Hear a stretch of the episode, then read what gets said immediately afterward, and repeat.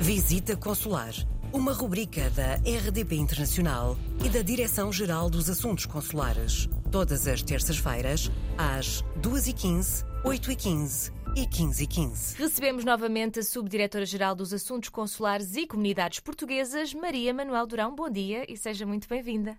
Muito bom dia. Hoje vamos falar de um documento essencial para quem quer viajar, que é o passaporte.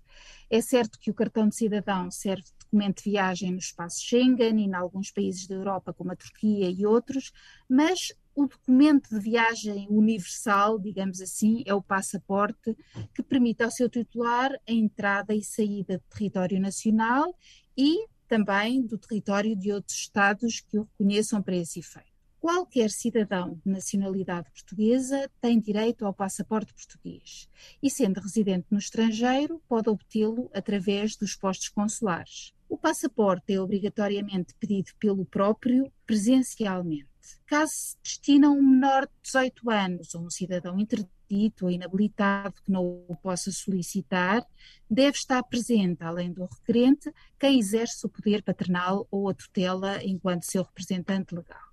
Para o pedido de passaporte, é obrigatório apresentar o cartão de cidadão nacional válido e atualizado, quer da pessoa que pede o passaporte, quer do seu representante legal, se for esse o caso. Para este efeito, o cartão de cidadão não pode ser substituído por nenhum outro documento.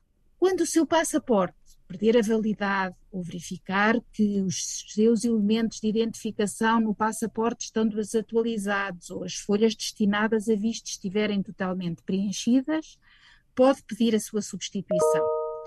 Este pedido de substituição é também possível em caso de perda ou extravio do documento ou se o passaporte perder a validade nos próximos seis meses ou em casos excepcionais e fundamentados no espaço de um ano.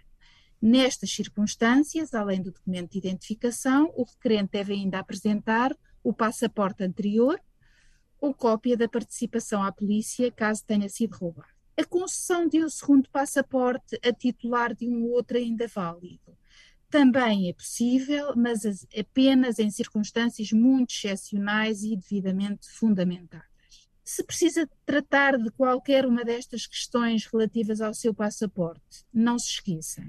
Deve efetuar previamente o respectivo agendamento junto dos postos consulares portugueses, através do agendamento online no portal das comunidades. Se tiver dificuldade de acesso ao portal e em casos urgentes, pode sempre contactar os centros de atendimento consular em funcionamento. Muito obrigada, Maria Manuel Durão, e vemo-nos na próxima semana. Coloque as suas questões através do mail visitaconsular.rtp.pt.